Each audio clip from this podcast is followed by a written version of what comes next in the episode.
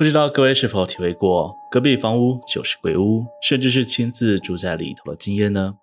约莫三十多年前，台中乌日五光路新建了一栋气派豪宅，可在往后的岁月里，它已然成为了当地人乃至全台湾都口耳相传的猛鬼凶宅，因而，在台湾十大凶宅之列榜上有名。大家好，我是西哥，今天要跟各位介绍的是台中乌日鬼屋。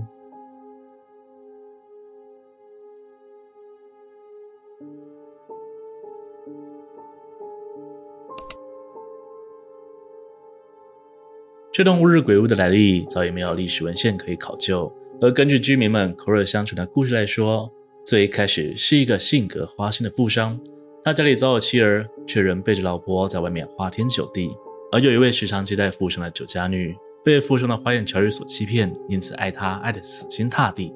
就连富商后来生意失败、穷困潦倒之际，也依然对他不离不弃，掏出自己的所有存款来替对方渡过难关。富商接过钱的当下，不听允诺，一定会将酒家女迎娶入门，并又说服她出资在乌日武光路上新建一栋四层楼高的别墅豪宅。正当酒家女沉浸在对未来的美好想象时，一道道残酷的真相天打雷劈般出现。他先是发现了富商的原配大老婆，其次是发现了这栋别墅已经被偷偷登记到大老婆的名下，最后是过河拆桥的富商。不止对于借钱的事矢口否认，甚至不准酒家女踏入豪宅任何一步。人财两失的他，某日趁着无人在家时，独自闯进了豪宅里，身穿红色衣服，对着富商下了最狠毒的诅咒，随后在屋内上吊自尽。从这一天开始，屋内永无安宁之日。深夜女子的啜泣声，站在窗沿边的红色身影，越来越多的离奇灵异事件开始频传。而那位富商在得知酒家女的事情后，因为心虚，最终没有选择搬进豪宅里，而是不停找人转手卖掉这间房子。但不管价格开得多低，这栋屋子始终没有办法顺利卖出。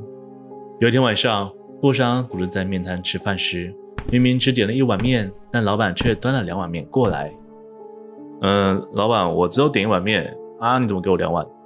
夭寿啊！啊，你女朋友这么正啊，你只帮自己点面吃啊，是我散家。听到此话，布商当场吓得跌坐在地上，蜜儿顾不得吃了，哀嚎着逃离此处。布商的下场没人知晓，但这栋别墅就这样常年深耕于此。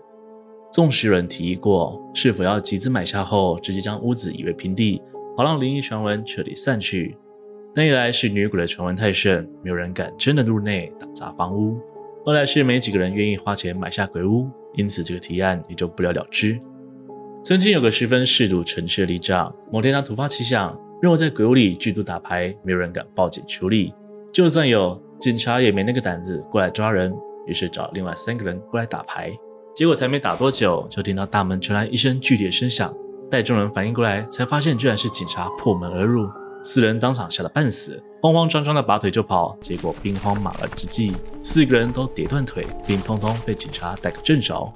之后，这门里长依然不信邪，因此有人和他打赌，说如果他可以在这栋屋子里住过三天，那就请他吃顿大餐。听到免费的大餐，里长要再次兴冲冲地答应挑战。不过他自然是不敢直接睡在床上，因此特地带了折叠床进来。结果才第一个晚上，当里长逐渐进入梦乡之际，便感觉到自己正连人带床的被移动，每次张眼，自己就离房屋门口更加靠近，吓得他立刻夺门而出，宣告投降。另外，乌日鬼屋附近的警察们也有私下说过他们遭遇的灵异故事。三位南部人开车经过此地时，一时尿急，刚好停在了别墅门口。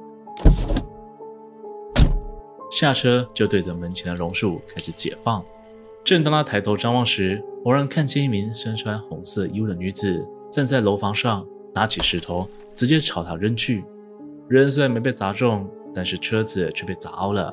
气不过的他，立刻就跑去警察局报案，控诉房屋屋主损毁他人财物。但由于时间太晚，因此警察说明天早上再陪同他一起去盖屋子。到了隔天，男子、警察与那名戒赌的里长一起来到他口中所说的屋子，二人才发现那栋屋子四周杂草丛生，废墟一片，根本不像是有人居住的样子。里长对着目瞪口呆的男子诉说了这栋房子的过去，并不断跟他说。人没事，平安就好。男子自然也不敢继续追究，赶紧驱车离去。三十多年来，这栋屋子经过多次转手，也有许多人尝试入住，但都没住超过五个月就离去。曾经有一名住客表示，这栋房子最诡异的地方就是二楼主卧室。当他居住于此时，由于工作回来太累，连澡也不洗，衣服也没有脱，就这样倒在床上呼呼大睡。睡梦中依稀听见有女人跟他说：“这是他的家，不允许住客这样脏兮兮的上床。”但是由于太累了，他根本没有多加理会这句话。结果到了隔天醒来，便发现自己居然躺在楼梯间睡觉。从这天开始，每当他进入那间主卧室睡觉，隔天必定都会被移出去。对于这点，住客自然是吓得不敢造次，但无奈这里的租金实在太便宜。某天，他想了个方法，约了一群男性朋友来自己家里玩，打算用人的阳气来冲冲煞气。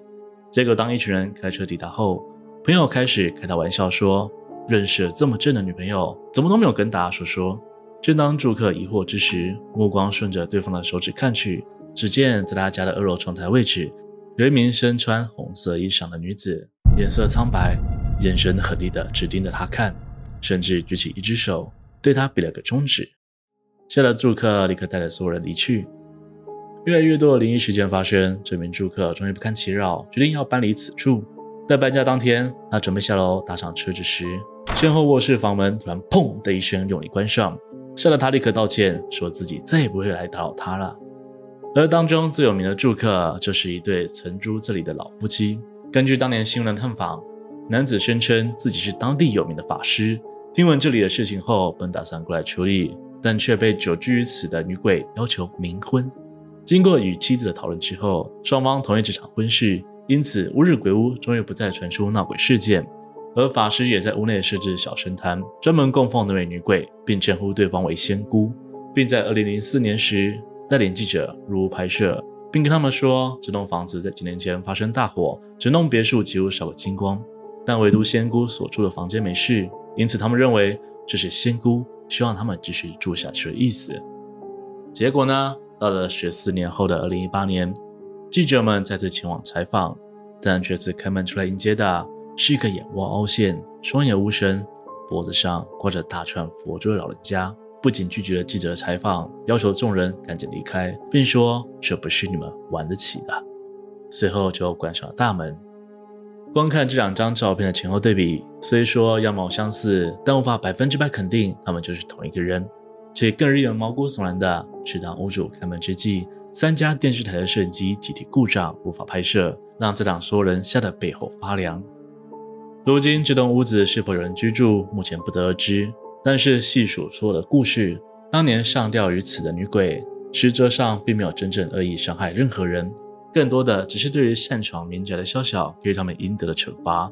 以至于到了现在，还有人会将乌日鬼屋称作仙姑庙。就曾有网友分享，邻居家里有个正值叛逆期的孩子，常常跟朋友出去飙车打架，很久没有回家了。他妈妈担心孩子的安危，半夜跑到仙姑庙门前点上三炷香，跪在门口祈求仙姑帮忙把孩子带回来。结果过了几天之后，他儿子就真的回家了，也没有了从前的叛逆。这类帮助人们的事迹，也随着时间的过去而慢慢传开。所以，目前的各位，如果往后有机会经过这种无日鬼屋，不要太过害怕，保持尊重，招呼，或许也会获得一些好运，也说不定哦。今天的故事就分享到这边，欢迎大家下方留言关影片内容的看法。喜欢的人可以投个手机感谢，对我来说是很大的鼓励哦。如果喜欢的频道，请别忘了帮我订阅、按赞、分享，并且开小铃铛，才不错过最新的影片哦。我是西哥，我们下次见。